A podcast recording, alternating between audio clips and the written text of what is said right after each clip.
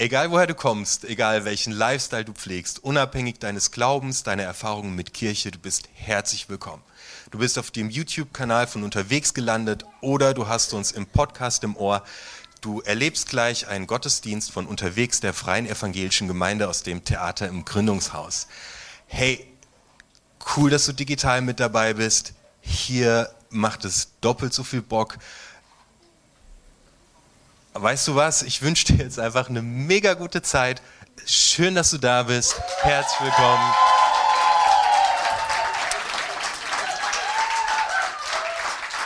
Hab eine gesegnete Zeit. Also du kannst dich jetzt noch entscheiden, ähm, auch einfach mit ins, in die Kinderkirche zu gehen, auch wenn du volljährig bist, weil Daniel ist immer, also Daniel ist einfach der Hammer. Ist eine wahnsinns spannende Geschichte. Es geht um einen jungen Mann und seine Freunde. Ähm, es, sind, es sind Juden und ihr, ihre Heimatstadt, ihr Land wird von einem König überfallen und sie werden verschleppt in die Fremde.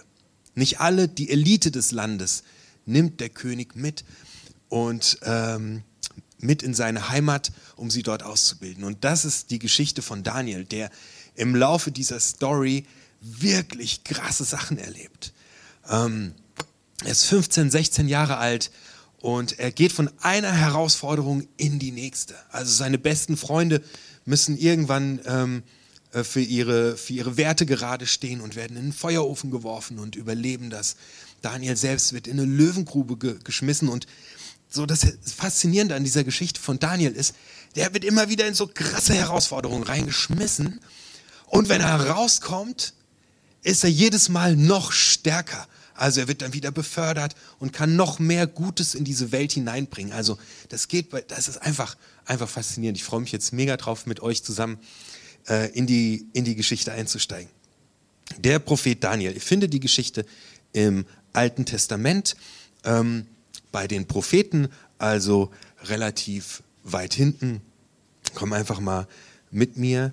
Wir schauen uns heute das erste Kapitel an. Daniel und seine Freunde am Königshof in Babel. Im dritten Jahr der Regierung Joachims, des Königs von Juda, kam Nebukadnezar, der König von Babel, nach Jerusalem und belagerte es.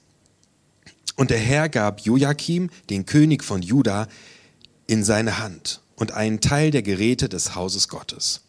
Und er brachte sie ins Land China, in das Haus seines Gottes. Die Geräte brachte er ins Schatzhaus seines Gottes. Und der König befahl Aschpenas, dem obersten seiner Hofbeamten, er solle einige von den Söhnen Israels bringen, und zwar von königlichem Geschlecht und von den vornehmen jungen Männern, an denen keinerlei Makel sei, von schönem Aussehen und verständig in aller Weisheit gebildet, und von guter Auffassungsgabe und die somit fähig sein, im Palast des Königs zu dienen. Und man solle sie in Schrift und Sprache der Chaldäer lehren. Und der König bestimmte ihre tägliche Versorgung von der Tafelkost des Königs und von dem Wein, den er trank, und dass man sie drei Jahre lang erziehen sollte. Und nach deren Ablauf sollten sie in den Dienst des Königs treten. Unter ihnen waren von den Söhnen Juda Daniel, Hanania, Michael und Asaja. Und der Oberste der Hofbeamten gab ihnen andere Namen.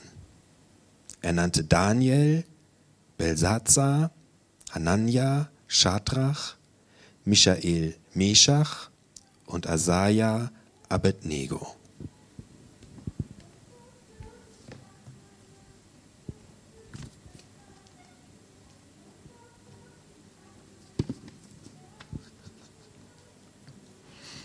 Ich mag das total, wenn man die hinten singen hört. Daniel und seine Freunde werden deportiert in ein fremdes Land. Verschleppt. Die sind nicht freiwillig dort. Die sind einfach Kriegsgefangene. Ihre Stadt ist zerstört. Es ist nichts mehr da. Kein Stein steht auf dem anderen. Alles ist weg. Aussichtslosigkeit. Verzweiflung. Krieg. In, der, in, in meiner Bibel wird übersetzt, dass ähm, sie in Gottes Hand gegeben werden. Und zwar diese Stadt, dann diese jungen Männer und diese Geräte aus dem Tempel werden auch noch mitgenommen. Ähm, einfach ähm, goldene Becher, Gerätschaften aus dem Tempel, die für die Menschen dafür stehen, dass Gott da ist. Und in einer anderen Bibelübersetzung, die ich gelesen habe, stand, dass alles fiel in die Hand der Feinde. Ist ja irgendwie klar, also die erbeuten das und dann fällt es in die Hand der Feinde. Aber wenn man sich im hebräischen Text das ganz genau anschaut, dann steht da wirklich, dass Gott es in die Hand gab, diese Gerätschaften und Daniel und seine Leute. Und da habe ich gedacht, okay, das ist ja schon wirklich nochmal ein Unterschied. Und die Situation, in, in der Daniel steckt und die du in deinem Leben auch wieder erlebst, ist, er wird in ein Land gebracht, er ist in einem Land, das ihm feindselig gesinnt ist. Und was ich jetzt so faszinierend fand an diesem Anfang, Gott hat in dieser ganzen Situation, auch wenn es gerade richtig bitter und übel ist, Gott hat seine Hand mit im Spiel und er ist mit dabei und er ist da. Diese goldenen Geräte, die mit in dieses Feindesland gebracht werden, stehen dafür, dass Gott da ist. Und wir haben so oft den Eindruck, wenn wir in der Herausforderung stehen, wenn wir gerade das Gefühl haben, gerade ist die ganze Welt gegen uns, dass Gott halt einfach nicht da ist. Aber die Geschichte zeigt uns mittendrin in einem Krieg, in Verzweiflung, in die ganze Welt ist gegen dich, ist Gott ganz tief mittendrin. Er ist da, wenn der Sturm tobt. Er ist sogar im Sturm. Er ist in diesem feindlichen Heer und geht mit diesem feindlichen Heer. In dem Ganzen, was passiert, ist Gott da. Das finde ich so krass faszinierend. Ich habe das ganz oft nicht in meiner Perspektive. Ganz oft wird einfach die Herausforderung größer oder die Wellen werden größer. Aber Gott ist selbst in dieser Welle drin, in diesem feindlichen Heer drin. Er geht mit, der ist da. Boah, das hat mich richtig, äh, richtig fasziniert. Ähm, die Stadt ähm, Shinar, in die sie gebracht werden, in die die heiligen Geräte gebracht werden, in die diese jungen Männer gebracht werden, steht für, also der Name Shinar steht für menschliche Überheblichkeit, für Ruchlosigkeit, ähm, das herrscht in diesem Gebiet, in das sie gehen. So, was ist eigentlich, was war diese Woche, was ist vielleicht heute, was ist gerade die Bedrohung, in der du unterwegs bist?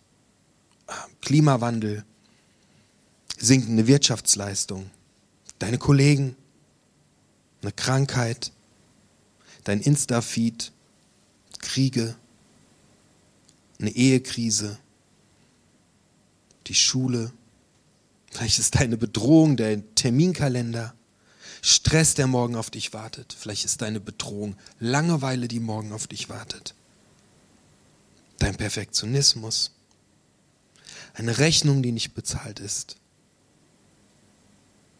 Selbstwert. Also machen wir uns nichts vor, Daniel ist in einem feindlichen Land. Und wir sind auch oft in einem feindlichen Land. Ein mächtiger König hat ihn und seine Freunde deportiert und die geben denen sogar andere Namen. Die bekommen neue Namen. Ein Name ist so, so krass wie sonst nichts anderes für unsere Identität, für das, wer wir sind. Und selbst das bekommen sie genommen. Sie bekommen neue Namen. Also, es im Feindesland zu sein, Angst vor der unbezahlten Rechnung zu haben, im Selbstwert zu strugglen, die Befürchtung, dass du morgen den Stress auf der Arbeit nicht aushältst, den Kollegen zu begegnen, dein Kontostand, die Kriege auf dieser Welt. Das ist Feindesland und es hat die Macht, uns total zu bestimmen. Und dass wir schlechte Gedanken haben, den ganzen Tag, Angstgedanken, dass sich das Karussell dreht. So geht es dem Daniel. Und in alledem ist die Wirklichkeit, dass Gott da ist. Gott ist mit dir, Gott ist um dich, er ist in dir, er ist sogar in deiner Bedrohung. Er ist überall. Es gibt keinen Ort, an dem er nicht sein könnte. Gott ist da.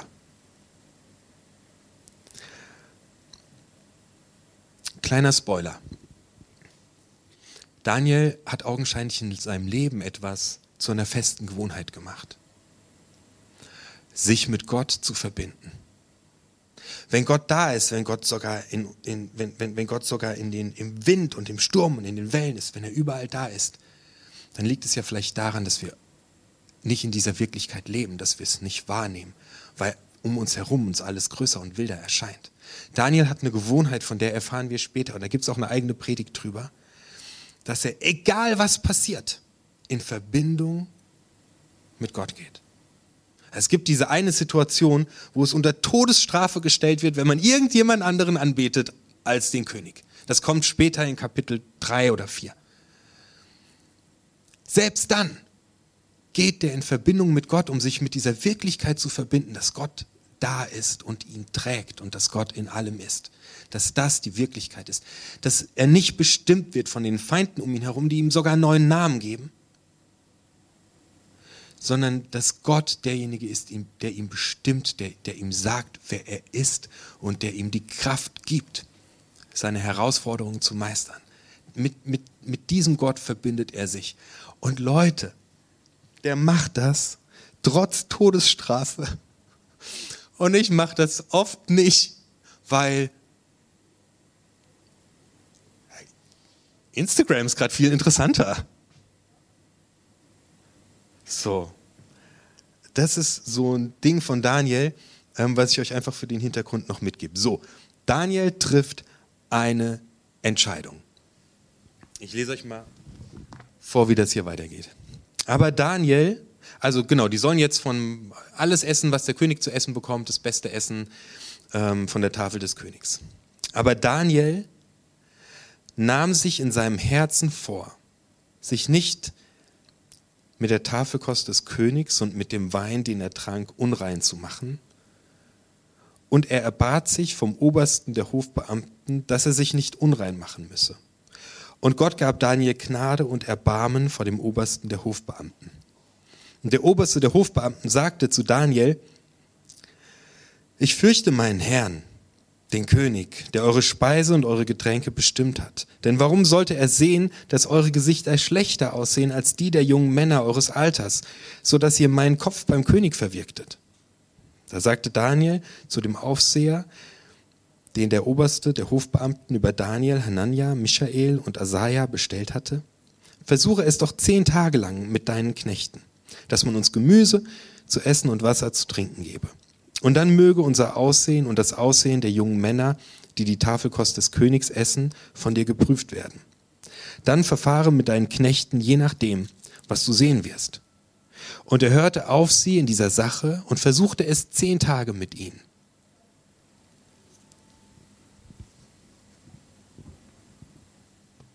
Daniel trifft eine Entscheidung. Daniel trifft die Entscheidung, nicht nach den Werten des Feindeslandes zu leben, sondern nach den Werten Gottes. Was sind die Werte in deinem Feindesland, bei deiner Arbeit, in deiner Stresssituation? Da, wo es rund geht, da, wo du, wo du mitten im Sturm stehst. Daniel entscheidet sich für die Werte Gottes in seinem Herzen.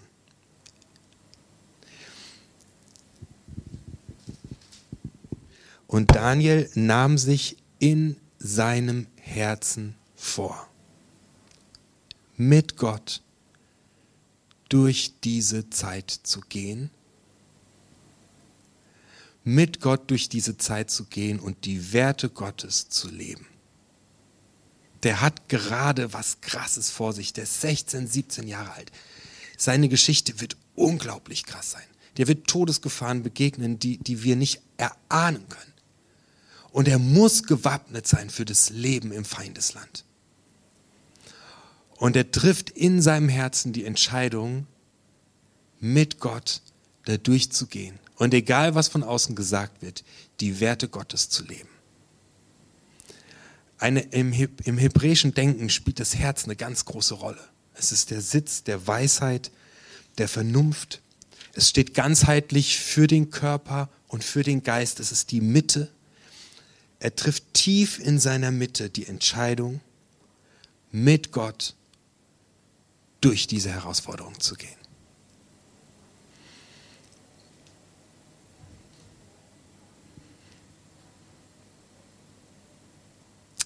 Im Feindesland wird uns ständig um die Ohren gebrüllt und manchmal ist es auch nur in unserem Kopf drin. Dass wir etwas nicht gut genug gemacht haben. Dass wir sind, was wir leisten können. Dass wir schon wieder versagt haben. Dass wir unserem Auftrag nicht gerecht werden. Aber Daniel hört auf die Stimme Gottes. Und ich möchte dich einladen, diesen Versuch von Daniel ähm, mit mir zu machen. Daniel entscheidet sich, nach den Werten Gottes zu leben und er, geht, er tut es aus seinem Herzen. Das heißt, er geht in eine tiefe Verbindung mit Gott. Er verknüpft sich in seine Herausforderung immer wieder mit Gott um sich der Wirklichkeit bewusst zu werden, dass Gott da ist und dass Gott mit ihm geht. Und dass nicht die Stimmen da draußen und die Stimmen in meinem Kopf die Wirklichkeit sprechen, sondern dass Gott die Wirklichkeit spricht. Und das ist eine Entscheidung, die Daniel trifft, die führt ihn durch alle Krisen hindurch und führt dadurch, dass er trotz schlimmster Herausforderungen immer stärker wird. Und der Daniel-Style ist folgender. Ich lade dich ein, das einfach mal auszuprobieren. Jeden Tag diese Entscheidung zu treffen, mit Gott durch diesen Tag zu gehen. Jeden Tag die Entscheidung zu treffen, dass Gott da ist, bei dir, in deinem Leben, dass er da ist im Feindesland, dass er einfach mit dir da ist wir brauchen diese Verbindung zu diesem Gott, der uns sagt, wer wir sind, weil das Feindesland uns ständig andere Namen gibt und abspricht, wer wir sind. Wir brauchen das richtig krass. Also meine Einladung an dich ist folgendes. Such dir eine Zeit an deinem Tag, wo du in Verbindung gehst mit Gott. Aus meiner Erfahrung ist der Morgen die beste Zeit dafür. Denn dann liegt der ganze Tag vor dir. Am Morgen entscheidet sich ganz oft, wie der Tag wird. Wenn ich einen guten Kaffee am Morgen habe, das prägt ja meinen ganzen Vormittag. Wie man aufsteht, wie man aus dem Bett kommt, wie man den Tag beginnt, das macht deinen Tag. Oder meinen. Ich bleibe jetzt mal bei mir und du kannst schauen, wie du das für dich vielleicht etablieren kannst. Ich versuche jeden Morgen mindestens eine halbe Stunde vor meiner Familie aufzustehen. Dann koche ich mir einen Kaffee, dann setze ich mich kurz draußen auf die Terrasse und dann gehe ich gehe ich drei Schritte und der erste Schritt ist einmal einatmen und richtig tief ausatmen. Und dann stelle ich mir die Frage, wer bin ich in Gottes Augen? Was ist meine Identität? Wer bin ich in Gottes Augen? Und dann höre ich zu. Und dieser Schritt ist unglaublich wichtig am Anfang, weil in zwei Stunden werden im Feindesland ganz viele Leute beginnen, die andere Namen zu geben. Also es ist unglaublich wichtig zu wissen, wer man ist. Also der allererste Schritt ist, und ich lade dich ein, das einfach mal morgen früh auszuprobieren oder an einer anderen Zeit des Tages. Ich finde den Morgen am besten. Geh in die Stille. Steh vor allen anderen auf. Beginn bewusst den Tag mit Gott. Wer bin ich in deinen Augen? Dann wirst du irgendwann eine leise Stimme hören, die sagt, du bist meine geliebte Tochter. Du bist mein geliebter Sohn. Du bist sehr gut. Oder vielleicht hörst du noch was anderes. Der zweite Schritt ist, was ist heute meine Herausforderung? Was ist mein Feindesland? Was kommt heute an dem Tag auf mich zu? Überlege ich kurz, und dann die Frage, welche Werte werde ich heute leben? Was werde ich heute leben? Was ist mein Auftrag? Was ist meine Mission? Wenn du weißt, heute wird es bei der Arbeit so ein Todesstress und die Kollegen werden alle durchdrehen und ich werde auch durchdrehen. Das ist das Feindesland, was heute kommt. Dann fällt so in diesem Moment die Entscheidung für diesen Tag. Ich werde heute die Ruhe selbst sein und dann pack es in ein Gebet. Vater im Himmel, dieser Tag wird heute irre stressig. Danke, dass du mit mir gehst. Ich werde heute Ruhe verbreiten. Gebete schaffen Wirklichkeit. Daniel erlebt es gleich. Er geht zu diesem obersten Hofbeamten, schildert sein Anliegen. Gott schenkt, dass der oberste Hofbeamte ihm gnädig ist. Und Daniels Anliegen, der Wert, dem er folgt, wird Wirklichkeit. Das ist die Kraft, die darin liegt, wenn du deinen Tag, deine Woche, deinen Monat, dein Jahr jeden Morgen bewusst mit der Wirklichkeit Gottes beginnst. Wer bin ich? Was ist heute meine Herausforderung? Welchen Wert von Gott werde ich heute leben? Und es wird, es wird de facto deinen Tag verändern, weil, du, weil das, was du betest, Wirklichkeit wird, weil du dadurch die Wirklichkeit gestaltest und Gottes Wirklichkeit mitten ins Feindesland hineinholst. Der dritte Schritt ist ähm,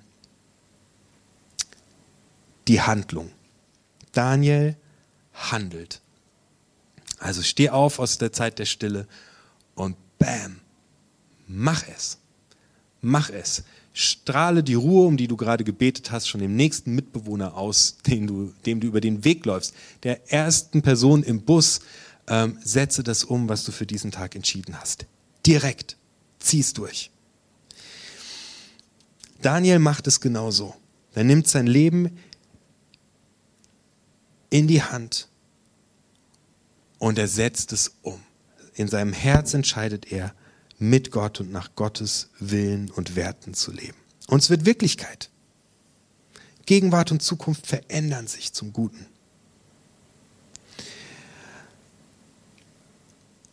Zehn Tage lang sagt Daniel zu dem obersten Hofbeamten, komm, lass uns zehn Tage ausprobieren.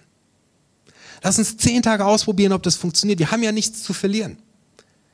Also Daniel ist, macht das super spirituell. In seinem Herzen entscheidet er für sich etwas, aber er macht es auch komplett messbar. Zehn Tage und dann checken wir, ob das wirklich funktioniert. Okay. Ja, lass uns doch zehn Tage machen, okay? Zehn Tage lang, jeden Tag, zehn Minuten, wo du bewusst in die Wirklichkeit Gottes gehst. Wer bin ich? Was ist meine Herausforderung? Welchen Wert lebe ich. Das heißt, in 14 Tagen kannst du hier zu mir nach vorne kommen und sagen, ob es was gemacht hat. Vielleicht hat es nichts gebracht. Glaube ich nicht. Es wird richtig viel verändern. Ich lese euch vor, wie die Geschichte ausgeht, also das erste Kapitel. Und am Ende der zehn Tage zeigte sich ihr Aussehen schöner und wohlgenährter als das aller jungen Männer, die die Tafelkost des Königs aßen. Da nahm der Aufseher ihre Tafelkost und den Wein, den sie trinken sollten, weg und gab ihnen Gemüse. Und diesen vier jungen Männern gab Gott Kenntnis und Verständnis in jeder Schrift und Weisheit.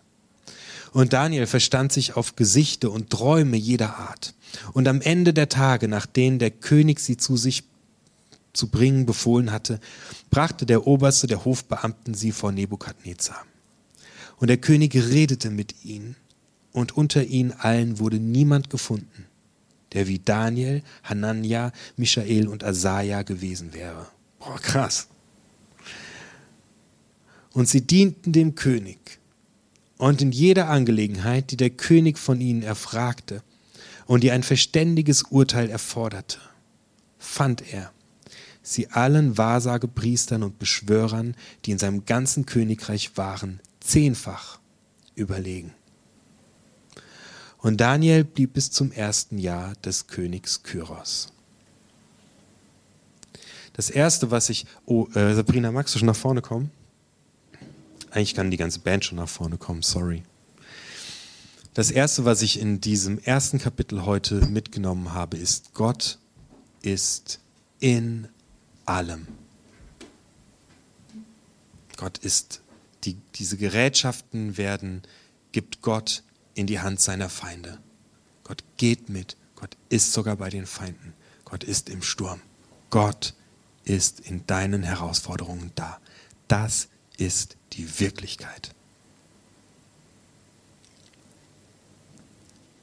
Eine Entscheidung mit dem Herzen, nach Gottes Werten zu leben, mit Gott zu gehen, verändert das Leben, schafft im Feindesland die Wirklichkeit Gottes. Meine Einladung an dich ist zehn Tage lang. Bei mir ist es wirklich der ganz, ganz frühe Morgen. Such dir irgendeine Zeit am Tag. Geht diese drei Schritte. Wer bin ich? Was ist meine Herausforderung? Welchen Auftrag lebe ich heute? Welchen Wert lebe ich heute? Und dann handel danach und erlebe, wie im Feindesland Gott Wirklichkeit wird und verändert und sich ausbreitet und in Schönheit, in zehnfacher Schönheit strahlt und Weisheit sich ausbreitet, da wo du bist. Ich wünsche dir eine richtig, richtig gute Erfahrung damit und freue mich drauf, ähm, mit dem Daniel noch ein paar Sonntage unterwegs zu sein. Wir machen Musik. Ich hoffe, dass du eine wertvolle Zeit hattest. Danke, dass du mit dabei warst. Wir können deinen Support unglaublich gut brauchen. Du kannst uns via PayPal finanziell unterstützen. Alle Links und Infos dazu findest du hier oben in der Infobox. Hey, unterstütze uns, indem du unseren Kanal abonnierst. Das kannst du hier unten tun. Und was uns mega hilft für den Algorithmus ist, lass einen Kommentar da. Außerdem haben wir natürlich jede Menge richtig guter Inhalte. Schau dir hier einfach das nächste Video an. Ich freue mich, dich wiederzusehen. Schön, dass du mit dabei warst.